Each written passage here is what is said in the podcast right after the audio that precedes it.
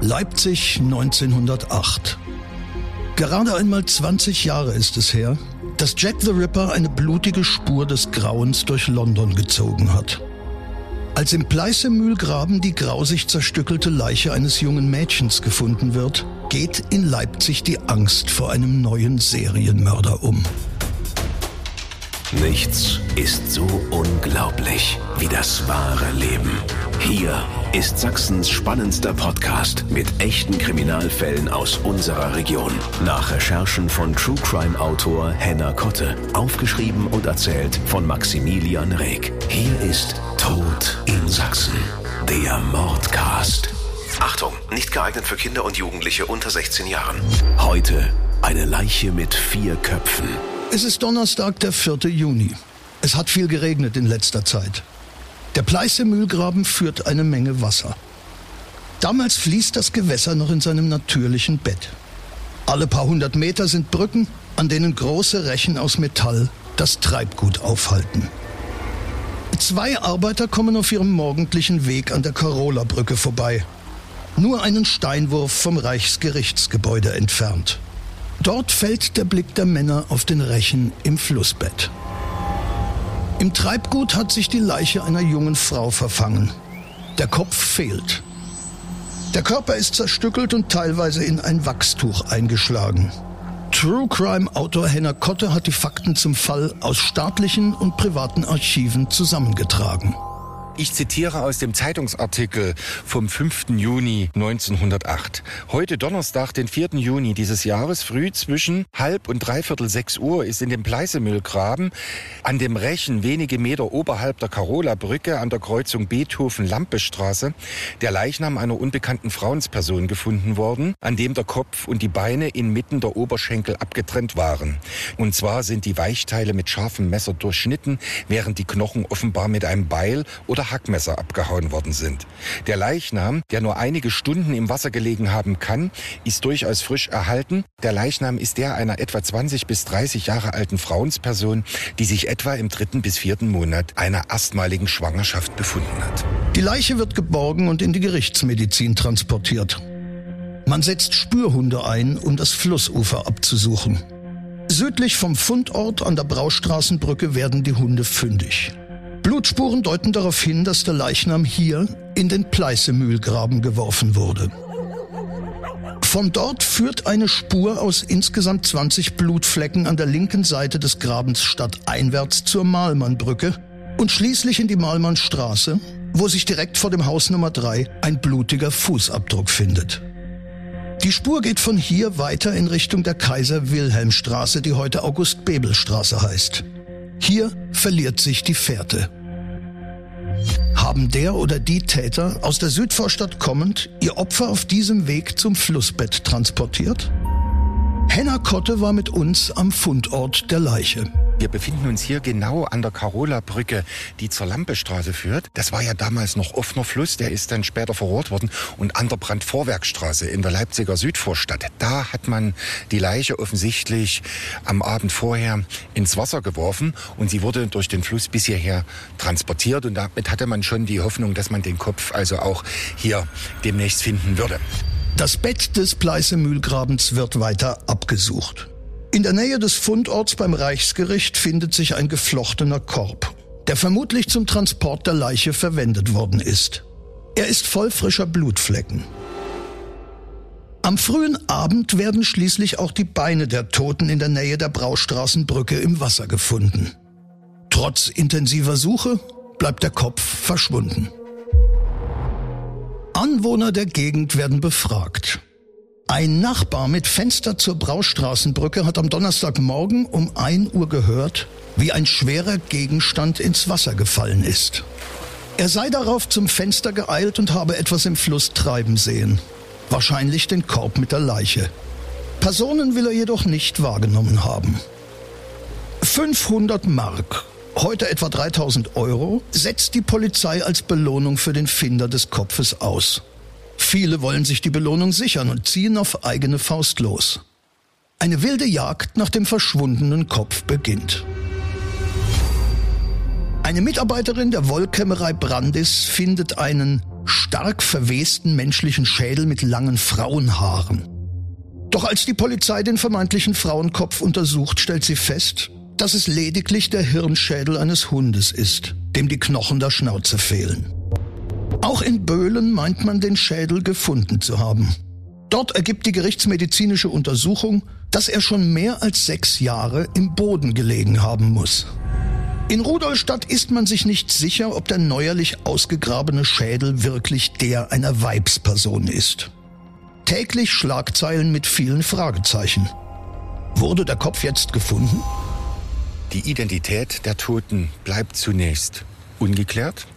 Die Polizei macht das im Prinzip das einzig Richtige. Sie leiten im Kanalsystem der Leipziger Flüsse den Pleisemühlgraben um, senken den Wasserspiegel und fahren mit Rechen unten auf dem Flussgrund lang in der Hoffnung, den Kopf der Toten zu finden, um sie daran identifizieren zu können. Sie finden nicht den Kopf der Toten, aber sie finden vier andere Köpfe im Leipziger Kanalsystem.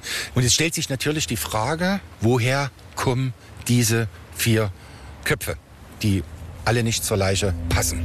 Die Sensation in Leipzig nach der Jahrhundertwende ist perfekt. Die Presse steht sozusagen Kopf, sagt Henner Kotte. Es kommt natürlich in Leipzig zu wahnsinnigen Diskussionen. Sie haben eine tote Person ohne Kopf und finden im Kanalsystem vier andere Köpfe. Es gibt Riesenmeldungen. Die Zeitungen sind voll davon. Neuer Jack the Ripper.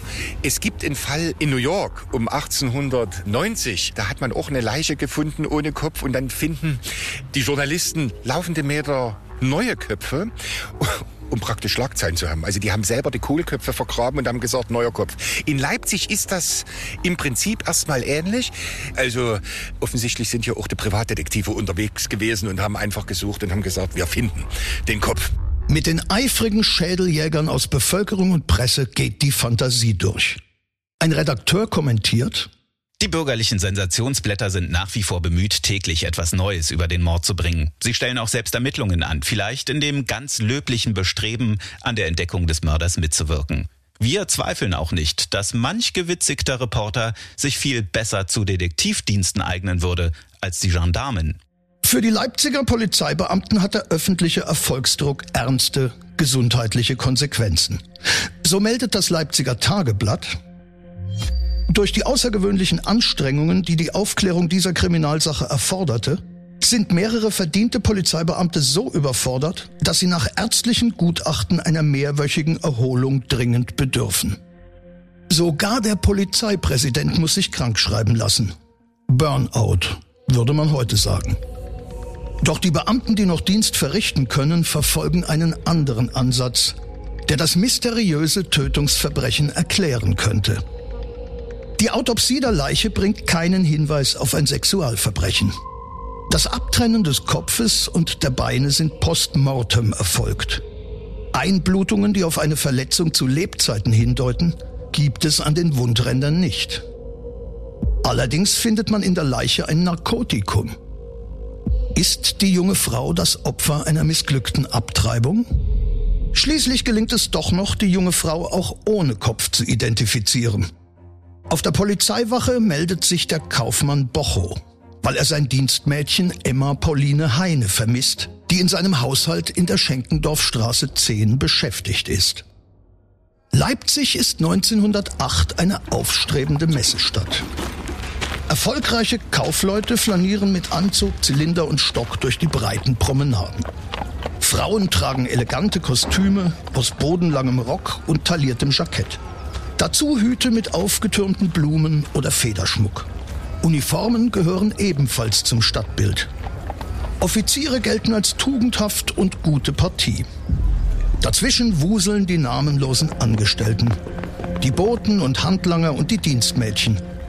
Die niederen Stände, die viel schuften müssen und doch wenig vom neuen Reichtum abbekommen. Emma Pauline Heine ist eine von ihnen. Das Alter und die generelle Beschreibung der Emma Heine stimmen mit der Leiche überein. Die Tote hat ein etwa pfenniggroßes, behaartes Muttermal auf der linken Gesäßhälfte, das letztlich Licht in den mysteriösen Fall bringt, sagt Henner Kotte. Man holt die Mutter, die die Leiche identifizieren kann, an einem Leberfleck sodass also klar war, dass es Emma Heine ist und dass sie verstorben war. Andererseits können die Ermittlungen schon ergeben, dass die Tote im vierten Monat schwanger möglicherweise an einer illegalen Abtreibung verstorben war. Das war um 1900 war das ja ein Riesenproblem. Paragraph 218. Die Frauen konnten nicht einfach zum Arzt gehen und sagen, ich habe die und die Sorgen und möchte das Kind nicht austragen. Das übernahmen damals keine Ärzte, sondern Frauen, die sich das mehr oder weniger angeeignet hatten mit scharfen Löffeln. Also das sind furchtbare Methoden. Und die gerichtsmedizinische Untersuchung beweist im Prinzip, dass die Frau an einer Überdosis Narkose gestorben ist.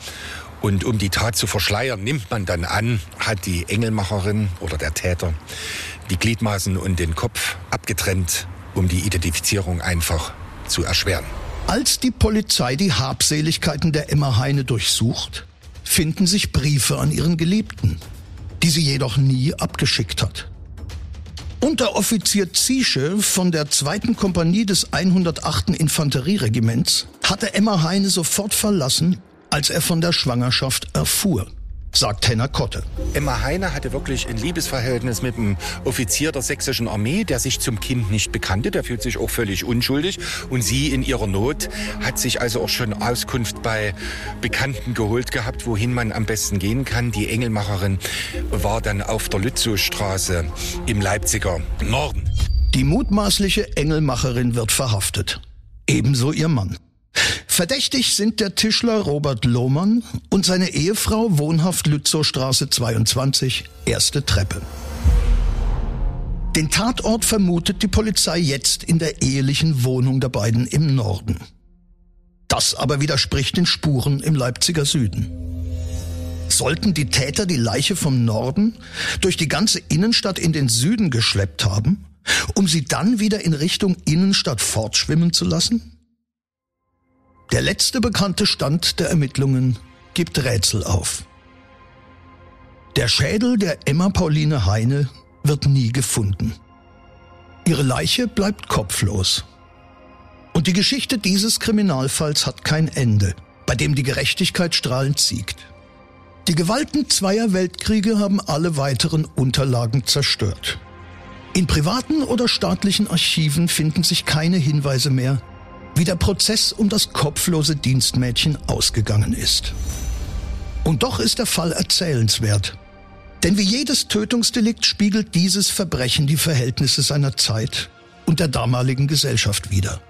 Eine verhängnisvolle Liebesaffäre, die Hoffnungen eines armen Dienstmädchens auf sozialen Aufstieg, ein uniformierter Kindsvater, der keine Verantwortung übernimmt eine sich überschlagende Sensationspresse und rigide Moralvorstellungen, die eine junge Frau letztlich in den Tod getrieben haben. Die Ereignisse um Emma Pauline Heine sind typisch für die ausgehende Kaiserzeit. Historiker schätzen, dass damals pro Jahr etwa 40.000 Frauen bei illegalen Abtreibungen gestorben sind. Zumindest lässt sich noch aufklären, wie die vier zusätzlichen Totenschädel in den Pleißemühlgraben gekommen sind.